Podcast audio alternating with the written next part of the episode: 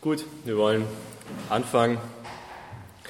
Ich weiß nicht, wie es euch geht. Für mich war es irgendwie schon echt ein voll anstrengender Tag. Ich bin irgendwie echt fertig. Euch geht es wahrscheinlich ähnlich. Ich hoffe, dass wir nochmal unsere Gedanken auf Gottes Wort konzentrieren können. Und so wollen wir heute weitermachen mit der Waffenrüstung. Wir haben uns ja gestern quasi den, den ersten Bestandteil dieser Waffenrüstung angeschaut. Und da wollen wir heute anknüpfen und wollen uns nochmal dieses, dieses Bild, was Paulus uns quasi vor Augen malt, von diesem römischen Soldaten, das wollen wir uns nochmal quasi ins Gedächtnis rufen und uns darauf konzentrieren und schauen, wie ja, Paulus uns diese Waffenrüstung nahelegt, damit wir dadurch den listigen Angriffen des Satans widerstehen können. Und so geht es heute, wie ihr auch schon in der stillen Zeit gemerkt habt, um die Schuhe dieser geistlichen Waffenausrüstung. Also gestern haben wir den, den Brustpanzer gesehen. Ja, es ist ein massives Stück Metall. Es ist undurchdringlich und fest. Und das ist die Gerechtigkeit, die wir in Christus haben. Das haben wir gestern von Dennis gehört. Und dieser Brustpanzer, der schützt uns und der ja, macht uns stark. Und es ist ja wie ein Schutzschild gegen diese Pfeile des Satans. Und nun kommen wir also zu dem Schuhwerk dieses geistlichen Kriegers wie er beschrieben wird. Und ähm, jetzt möchte ich euch bitten, stellt euch mal so einen Soldaten vor, wie er vor euch steht. Und er steht quasi vor euch mit seiner gesamten eisernen und massiven Rüstung. Und ihr schaut euch diesen Soldaten an. Und ich denke, euch geht es auch so, dass man bei diesem Anblick schon Angst bekommen kann, oder? Dieser Soldat, er hat diesen schweren Brustpanzer an, er hat diesen Helm, er hat dieses ja, glänzendes Schwert mit dieser scharfen Klinge. Und all diese Dinge, die vermitteln in erster Linie Stärke, diese Dinge vermitteln Entschlossenheit. Und in der Situation weiß man ganz genau, mit so einem Soldaten sollte man sich besser nicht anlegen. Äh, aber wer von euch hat schon mal bei diesem Soldaten auf die Schuhe geschaut und sich dann gedacht, boah, mit den, mit den Latschen, was der damit wohl anrichten kann? Vor diesem Soldaten sollten wir Respekt haben wegen seinen Schuhen. Ich glaube, das ist jetzt ja nicht so die Art und Weise, wie wir darüber urteilen würden. Also ich glaube, keiner hat sich gedacht, dass die Schuhe jemanden zu einem wirklich gefährlichen Feind machen können. Ähm, aber Paulus benutzt dieses Bild und das wollen wir uns näher anschauen. Also diese Schuhe der, der Waffenrüstung sind wahrscheinlich der Teil, mit dem wir oder ja, den wir wahrscheinlich wenig Beachtung schenken würden, den wir vielleicht einfach unterschätzen würden. Aber in diesem Beispiel von Paulus spielen die Schuhe eine ganz zentrale Rolle. Sie sind ein wichtiger Bestandteil, der sowohl für die Verteidigung als auch für den Angriff dient. So wollen wir kurz einmal diesen, diese Verse nochmal lesen, das Epheser Kapitel 6. Ich will nochmal ab Vers 14 vorlesen, dass wir den Kontext haben. Hier schreibt Paulus, steht also bereit, die Hüften umgürtet mit Wahrheit, den Brustpanzer der Gerechtigkeit angelegt, die Füße mit der Bereitschaft beschut, die gute Botschaft vom Frieden mit Gott weiterzutragen. Paulus sagt uns hier, steht fest, seid standhaft, habt einen sicheren Stand und dazu gebraucht auch dieses Schuhwerk der Verkündigung. Ich denke, wir kennen alle dieses Gefühl, wenn man im Sommer barfuß draußen unterwegs ist, äh, ist grundsätzlich super, so ganz ohne Schuhe. Die Füße sind leicht, man fühlt sich gut und ähm, es fühlt sich echt angenehm an und man schwitzt auch viel weniger an den Füßen. Und deswegen laufen wahrscheinlich sehr viele gerne barfuß im Sommer draußen rum. Und das klappt ja auch alles ziemlich gut, solange wir uns auf sauberen, auf ebenem Boden bewegen. Das ist eigentlich überhaupt kein Problem. Da brauchen wir die Schuhe eigentlich gar nicht. Aber sobald wir auf schlechtem Boden unterwegs sind, wissen wir die Schuhe eigentlich so richtig zu schätzen. Wenn wir mal auf, auf Schotter oder auf, auf, auf Kieselstein laufen, ja, diejenigen, die schon im, im, Wasser waren, die haben das gemerkt. Also gerade dieser, dieser Weg bis ins, ins Wasser hinein, das ist wahrscheinlich der schwierigste Weg. Und ähm, ja, das sieht irgendwie nicht so entspannt aus, wenn man da reinläuft. Also es ist manchmal eine richtige Herausforderung, ohne Schuhe unterwegs zu sein. Oder stellen wir uns vor, die Situation, wir sind im Wald und wir laufen barfuß durch diesen Wald. Dort sind Dornen und Sträucher und Brennnessel und, und all das macht es echt schwierig, in diesem Wald zu laufen. Und wenn wir laufen, dann versuchen wir wahrscheinlich eher so ganz vorsichtig auf Zehenspitzen zu laufen und langsam den einen Fuß vor den anderen zu setzen. Und spätestens dann in der Situation wünschen wir uns dann, dass wir äh, vernünftigerweise dann doch unsere Schuhe angezogen hätten. Ähm, aber wir kennen dieses Gefühl. Jeder hat es schon mal erlebt. Und ähm, ohne Schuhe kann man spätestens auf schlechtem Boden keinen festen Stand haben. Man kann den Fuß nicht richtig belasten und alles, worauf man tritt, das drückt irgendwie und piekst und tut weh. Und deswegen ja, sagt Paulus uns, dass wir die Schuhe anziehen sollen. Wir brauchen die Schuhe für einen sicheren Stand und dazu gibt uns Paulus das richtige Schuhwerk an die Hand. Und zwar keine Sandalen oder Flipflops oder so, mit denen wir gerne im Sommer rumlaufen, sondern wir brauchen festes Schuhwerk. Und deshalb schreibt Paulus hier in diesem Text, zieht an das Schuhwerk für den Kampf, damit ihr feststeht. Und so stellt sich die Frage, was ist dieses Schuhwerk, das wir anziehen sollen, damit wir diesen festen Stand haben? Und Paulus beantwortet diese Frage eigentlich schon selbst. Er sagt nämlich, dieses Schuhwerk ist die Bereitschaft der Verkündigung.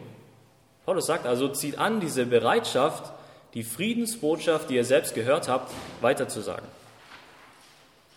Und hier wird es irgendwie auf den ersten Blick, Blick äh, widersprüchlich. Also wir stehen da in der Situation, völlig ausgerüstet mit dem, diesen ganzen Gegenständen der Waffenrüstung. Wir sind schwer bewaffnet und plötzlich fordert uns Paulus auf, die Friedensbotschaft zu verkündigen. Mitten in der Schlacht ist unser Auftrag, die Friedensbotschaft zu verkündigen. Und da stellt sich die Frage, hey Paulus, was sollen wir als nächstes tun? Sollen wir aufgeben oder irgendwie die weiße Fahne wehen? Es scheint irgendwie auf den ersten Blick nicht so zusammenzupassen. Wir sollen bewaffnet sein, aber die Friedensbotschaft verkündigen. Aber Paulus sagt, diese Friedensbotschaft, die gibt euch Sicherheit. Die gibt euch den festen Stand, den ihr im geistlichen Kampf braucht. Und so müssen wir uns vor Augen halten, wir befinden uns in einem geistlichen Kampf. Wir befinden uns in einem geistlichen Kampf und wir kämpfen gegen, gegen dämonische Mächte. Wir kämpfen nicht gegen Fleisch und Blut, wie Paulus es hier selber sagt, sondern wir kämpfen gegen die Finsternis, wir kämpfen gegen Satan selbst. Das ist der eigentliche Kampf, in dem wir uns befinden. In diesem Kampf sehen wir unseren Feind nicht mit unseren Augen vor uns stehen. Dieser Kampf ist geistlich und es geht auch nicht darum, irgendwie dein, dein irdisches Leben zu beschützen, irgendwie mit einer, aller Kraft dich, dich selbst zu verteidigen, deinen Körper zu verteidigen, sondern es geht vielmehr um die Macht über dein Herz. Du kämpfst quasi darum, wer über deinen inneren Menschen herrscht.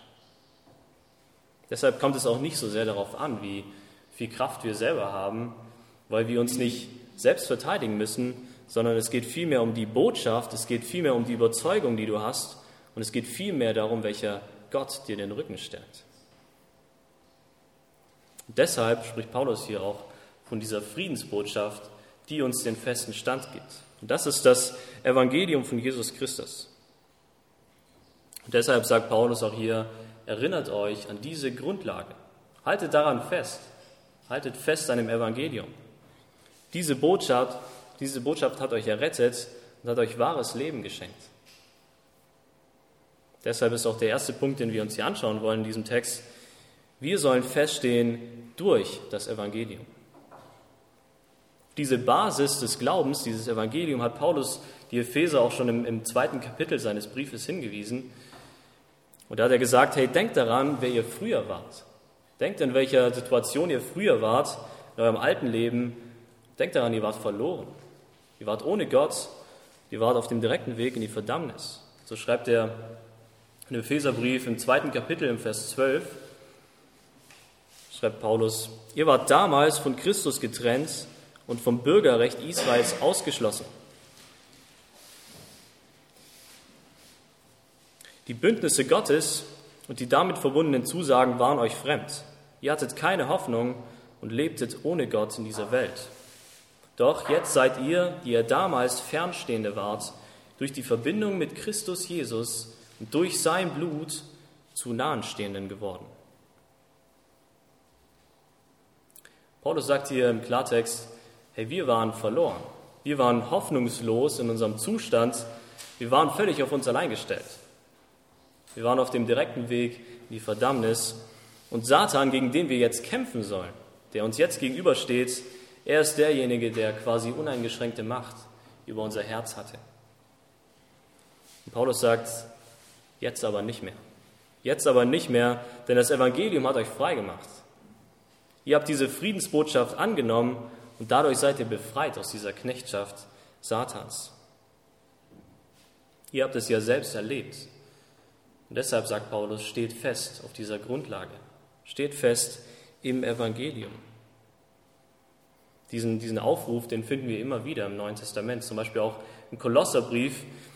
Da beginnt Paulus quasi diesen Brief, in dem er der Gemeinde schreibt und, und ihr dankt für die Unterstützung, die er von ihr bekommen hat. Und er bezeugt der Gemeinde, dass er beständig in seinen Gebeten an sie denkt.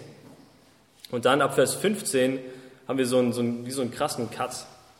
Es sind so, als würde, als würde es aus Paulus herausbrechen. Als würde er nicht anders können, als Gott zu loben und so schreibt er hier von der, von der Gnade Gottes, das lesen wir im Kolosserbrief im ersten Kapitel ab Vers 19. Dort schreibt Paulus, so hat er durch ihn, also durch Christus und sein am Kreuz vergossenes Blut Frieden gemacht. Sei es auf der Erde oder im Himmel. Und das gilt auch für euch. Früher wart ihr in fremde und feindliche Gedanken mit bösen Taten verstrickt, doch nun hat Gott euch mit sich ausgesöhnt, und zwar durch den Tod, den Jesus in seinem Körper auf sich nahm. Das ist das Evangelium, das ist die Botschaft, ganz auf, ja, ganz auf das Zentrum runtergebrochen. Und dann schreibt er weiter, und so könnt ihr heilig und makellos vor ihn treten, und niemand kann euch anklagen. Wir erinnern uns, genau das ist nämlich der Brustpanzer, von dem wir gestern gehört haben. Das ist die Gerechtigkeit, die wir in Christus haben, dass wir gerecht vor Gott, dass wir makellos und rein vor ihm stehen dürfen. Und dann kommt Paulus zu diesem Vers 23 und sagt, das ist so, wenn ihr wirklich im Glauben fest gegründet bleibt und euch nicht von der Hoffnung des Evangeliums abbringen lasst, von dieser Freudenbotschaft, die ihr gehört habt und die in der ganzen Welt gepredigt wird. Wir haben eine ganz klare Aussage von Paulus. Er sagt nämlich, ihr habt die Gerechtigkeit in Christus erfahren, weil ihr genau das im Glauben angenommen habt. Weil ihr genau daran glaubt und deshalb dürft ihr diesen Brustpanzer der Gerechtigkeit tragen. Deshalb sagt er, erinnert euch an diese Grundlage und lebt mit diesem Fokus. Christus hat sein Blut vergossen und er hat uns frei gemacht und das ist die Grundlage, auf der wir feststehen. Und deshalb lautet also die Frage, die wir, wir uns heute stellen wollen, wie bleiben wir standhaft in dem Evangelium? Was bedeutet es praktisch, diese Schuhe des Evangeliums zu tragen? In erster Linie bedeutet es, dass wir diese Vergebung erfahren haben, dass wir es zunächst einmal selbst überhaupt erlebt haben und dass wir dann in diesem Bewusstsein der Gnade Christi leben. Diese Schuhe des Evangeliums zu tragen bedeutet, dass du dir jeden Tag aufs Neue über deine Schuld bewusst bist. Dass du dir jeden Tag aufs Neue vor Augen führst, hey, ich bin ein Sünder. Alles, was ich bin, das gründet sich allein auf seine Gnade. Ohne diese Botschaft wäre ich hoffnungslos verloren. Denn es gibt keine Möglichkeit, irgendwie Vergebung zu erlangen, als durch dieses Werk am Kreuz. Jesus sagt es ja selber, hey, es gibt keinen anderen Weg, ich bin der Weg und ich bin die Wahrheit und ich bin das Leben. Paulus schreibt im Römerbrief im ersten Kapitel im Vers 16 diesen, diese bekannten Worte, die haben wir auch schon in der stillen Zeit gelesen, schreibt er, denn ich bekenne mich offen und ohne Scham zu dieser Freudenbotschaft. Denn sie ist Gottes Kraft und sie rettet jeden, der glaubt. Und das gilt für die Juden zuerst und genauso auch für alle anderen Menschen. Denn im Evangelium zeigt Gott uns seine Gerechtigkeit, eine Gerechtigkeit, die aus Glauben kommt und Menschen zum Glauben führt. Wie es in der Schrift heißt, der Gerechte wird leben, weil er glaubt. Fest im Evangelium zu stehen bedeutet in erster Linie, dass wir diese Botschaft erlebt haben, dass es Tatsache ist in unserem Leben, das bedeutet, dass wir es erfahren haben. Wir haben erfahren, dass Christus uns alle Schuld und alle Sünde vergeben hat. Habt ihr schon mal erlebt, dass jemand nur halbherzig hinter einer Sache steht? Also dass jemand ja, sich nicht voll diese Sache hineininvestiert und, und, und wie Zweifel hat und nicht völlig davon überzeugt ist. Ich möchte ein Beispiel machen. Bei mir auf Arbeit zum Beispiel haben wir ein interessantes Projekt. Und ähm, wir haben ja ein kleines Team, mit dem wir an diesem Projekt arbeiten. Und seit einiger Zeit hat sich dort in diesem Team so eine gewisse Begeisterung dafür aufgebaut. Ja, alle bringen sich ein, alle sind bestrebt, dieses, dieses Ziel, dieses Projekt voranzubringen. Und für uns ist es gewisserweise was Besonderes geworden, weil wir auch als, als Firma sowas in dem Umfang noch nie gemacht haben. Und deshalb sind wir auch ab und zu bereit, mal die Überstunde zu machen, mal länger da zu bleiben, gerade dann in den stressigen Phasen des Projekts. Aber wenn mich jemand fragen würde, ob ich vielleicht meine Freizeit dafür opfern würde, um diesem Projekt zu arbeiten, wenn mich jemand fragen würde, ob ich vielleicht mal am Sonntag ins Büro komme und dann mal ohne Bezahlung dort weiterarbeite, dann wäre die Antwort ganz klar nein. Natürlich nicht. Denn ich mache die Arbeit zwar gerne, aber ich stehe natürlich nicht bedingungslos dahinter. Denn schlussendlich ist ja mein Chef derjenige, der den, der den Gewinn einfährt, für den dieses Projekt am wichtigsten sein sollte und nicht ich. Für mich ist es ja nur ein Beruf und ich hänge mein Herz ja nicht daran. Also für eine Sache vollkommen und bedingungslos einzustehen, bedeutet, dass wir in erster Linie davon ergriffen sind, dass wir etwas damit verbinden, dass wir etwas damit erlebt haben und dass diese Sache für uns eine zentrale Rolle spielt dass wir auch wirklich unser Herz daran hängen und bereit sind, uns auch ganz darin hinein zu investieren. Wir brauchen diesen persönlichen Bezug. So wie Paulus sagt, Herr, ich habe die Kraft des Evangeliums erlebt. Christus hat mein Leben verändert. Weil ich dies erlebt habe, deshalb stehe ich auch dafür ein. Paulus ist diese Botschaft des Friedens, seine ganze Hoffnung. Alles dreht sich darum sein Denken, sein Handeln, sein Wollen. Christus ist das Zentrum. Ich denke, auch wir haben diese Gnade Christi erlebt. Wir haben erfahren, dass wir ohne Gott, ohne Christus völlig verloren sind und dass wir uns ja mit ganzer Kraft eigentlich nur an diese eine Botschaft klammern. Ich weiß nicht, wie es euch geht. Manchmal hat man so das Gefühl, dass diese, diese Botschaft irgendwie mit der Zeit selbstverständlich ist. Wir haben es ja oft gehört, Christus ist für unsere Sünden gestorben und wir sind erlöst und so weiter. Tausendmal gehört, aber irgendwie ist es für uns ja nichts Besonderes mehr. So lesen wir im ersten Petrusbrief, dass genau das nämlich keine Selbstverständlichkeit ist. Ihr könnt gerne mit aufschlagen, ähm, der erste Petrusbrief, erste Kapitel ab Vers 8.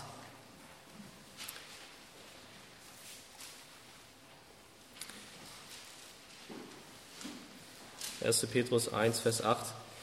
Hier schreibt er nämlich, bisher habt ihr Jesus nicht mit eigenen Augen gesehen, aber trotzdem liebt ihr ihn. Vertraut ihm, auch wenn ihr ihn vorläufig noch nicht sehen könnt.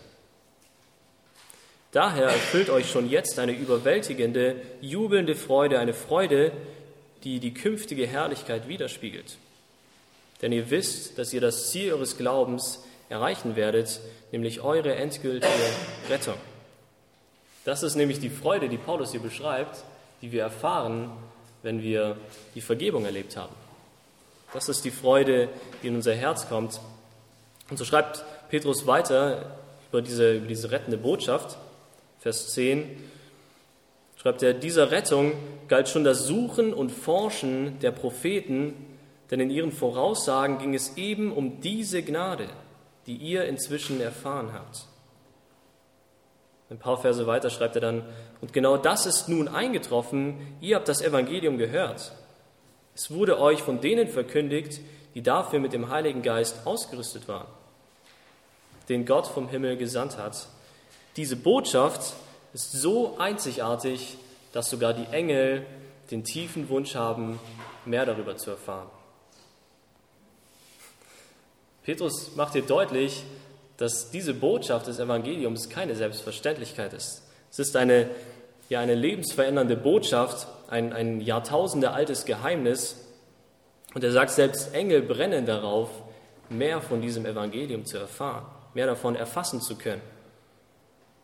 So sagt Petrus, diese Botschaft, genau diese Botschaft habt ihr gehört. Dieses Geheimnis ist euch quasi offengelegt und genau das ist nämlich das Evangelium von Jesus Christus. Da kommt Petrus zu der Konsequenz daraus, das lesen wir im Vers 13, wo er sagt, richtet euch daher ganz auf Jesus Christus aus.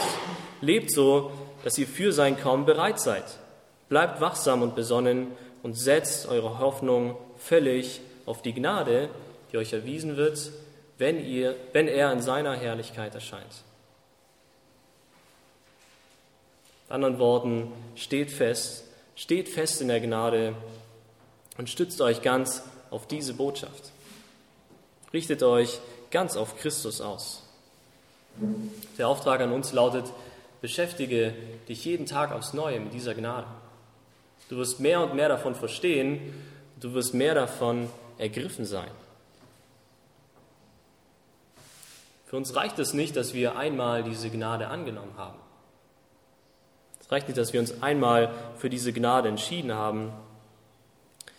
Diese, diese Gnade muss unser Leben verändern. Wir müssen uns immer wieder neu damit auseinandersetzen.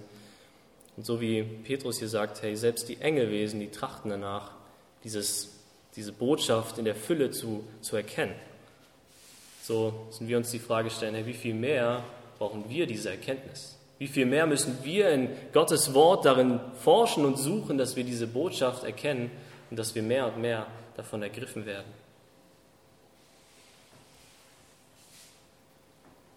Das war der erste Punkt. Und der zweite Punkt, den wir uns jetzt anschauen wollen, ist, steht fest für das Evangelium. Steht fest für das Evangelium. Vielleicht habt ihr euch auch schon gefragt, jetzt in dieser, dieser Themenreihe, die wir durchmachen, weshalb wir überhaupt kämpfen müssen. Wieso müssen wir überhaupt kämpfen? Wozu fordert Paulus uns auf, diese ganzen Sachen der, der Waffenrüstung anzuziehen? Weil irgendwie scheint es ja manchmal auf den ersten Blick irgendwie wie so eine Last. Ja, wir müssen all das anziehen, diese schweren Sachen, und, und das erdrückt uns schon fast. Und ähm, da stellt sich die Frage, wäre es nicht einfacher, vor den Angriffen des Teufels zu fliehen, statt dem zu widerstehen, statt zu kontern? Wieso sollen wir dieser Schlacht nicht einfach den Rücken kehren und davonlaufen? Wieso können wir keine geistlichen Pazifisten sein? Das würde ja eigentlich viel mehr zu der Friedensbotschaft passen, oder? Der springende Punkt ist, wir kämpfen für etwas. Vielleicht habt ihr euch auch schon mal gefragt, wieso uns Gott nicht einfach aus dieser Welt herausnimmt. Wieso wir nicht einfach bei ihm sind, sobald wir uns für ihn entscheiden und er, er uns quasi direkt zu sich holt. Dann könnten wir uns all diese Bibeltexte sparen, all diese diese ja, unangenehmen Texte und diese, dieser anstrengende Teil des Christenlebens, wo wir auch noch Zeugnis sein sollen. Und wir würden das alles quasi überspringen und direkt bei Gott sein. Aber ich denke, Gott lässt uns ganz bewusst in dieser Welt, damit wir diese Botschaft, diese Botschaft, die unser Leben verändert hat, dass wir diese Botschaft auch hinaustragen. Genauso wie Jesus es auch seinen Jüngern befohlen hat, indem er sagte, seid meine Zeugen, geht hinaus und macht andere zu Jüngern. Ich weiß nicht, ob du dir bewusst bist, dass dieser Auftrag genauso auch an uns geht. Es geht nicht darum, dass wir uns nur selbst schützen, dass wir irgendwie diese, diese geistliche Schlacht überleben und dort heil hinauskommen und im besten Fall noch irgendwie unsere Seele bewahren. Es geht nicht in erster Linie nur darum. Natürlich ist es wichtig, dass wir uns selber schützen, Deswegen haben wir auch diese, diese ganzen defensiven Gegenstände dieser Waffenrüstung. Deswegen sind wir auch mit all dem ausgestattet, wenn wir gegen diese geistlichen Mächte kämpfen. Aber in all dem haben wir einen Auftrag. All dem haben wir einen Auftrag, nämlich den Auftrag voranzugehen. Das ist ja eigentlich der eigentliche Nutzen von Schuhen, oder? Nicht, dass wir einfach nur stehen auf einem Platz, sondern dass wir vorangehen, dass wir aktiv werden, dass wir für eine Sache kämpfen. Wir kämpfen für diese Friedensbotschaft und wir stehen dafür ein. Das alles mit dem Ziel, dass noch mehr Menschen davon ergriffen werden, dass noch mehr Menschen sich für diese Gnade entscheiden und davon ergriffen werden. So macht Paulus uns auch heute, an diesem Tag, auf unsere Pflicht aufmerksam, dich und mich. Nämlich im Römerbrief schreibt er im 10. Kapitel ab Vers 14, Römer 10, Vers 14,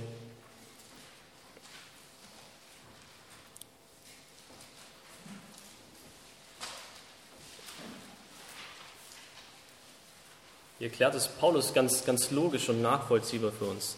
Er schreibt nämlich, nun ist es aber doch so, den Herrn anrufen kann nur, kann, kann man nur, wenn man von ihm, wenn man an ihn glaubt.